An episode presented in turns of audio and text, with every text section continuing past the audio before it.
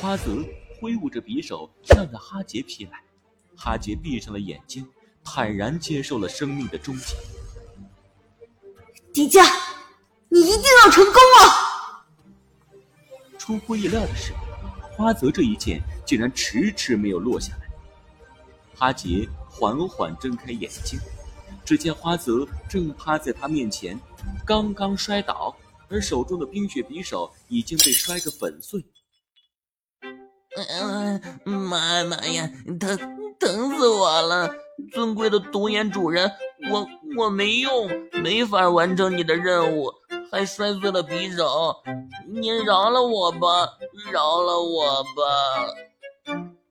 其实，花泽根本就不想伤害哈杰，不过他也不敢违抗雪怪的命令，于是灵机一动，想到了这么一个主意。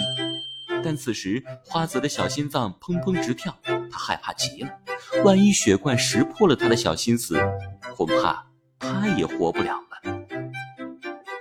妈妈呀，观世音菩萨、奥特曼、机器猫、叶罗丽，你们可都要保佑我呀！我一片好心，千万不能英年早逝啊！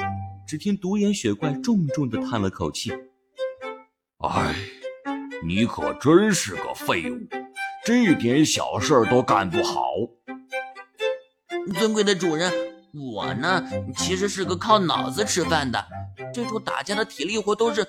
都是迪迦干的，我看这个愚蠢的地心人已经没什么危险了，索性你就放过他吧。放过他？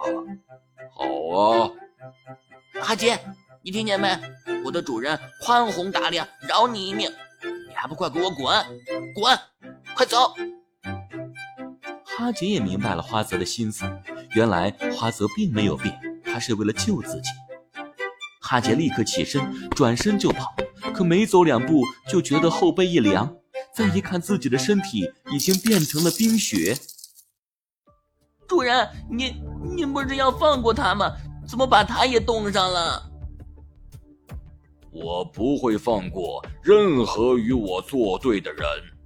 来吧，让我们一起去拿空灵宝石，然后给整个地球从里到外的冻一个透心凉。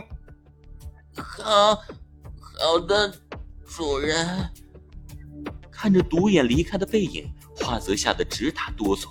看着所有被冰封的地心勇士，哈姐以及各位大哥，冤有头债有主啊！你们如果死了，跟我没有关系啊！阿弥陀佛，跟上。是，主人，我这就来。就在这个时候。迪迦和千岁已经来到了黄金金字塔下，却没想到金字塔神庙的入口竟然被厚厚的积雪完全覆盖。没想到独眼的力量已经影响到这里。迪迦想要变身，用烈焰熊掌去除雪，可是只觉得身体一阵空虚，他的火焰能量几乎用光了。但是为了救哈杰和花泽，迪迦知道自己没有多少时间。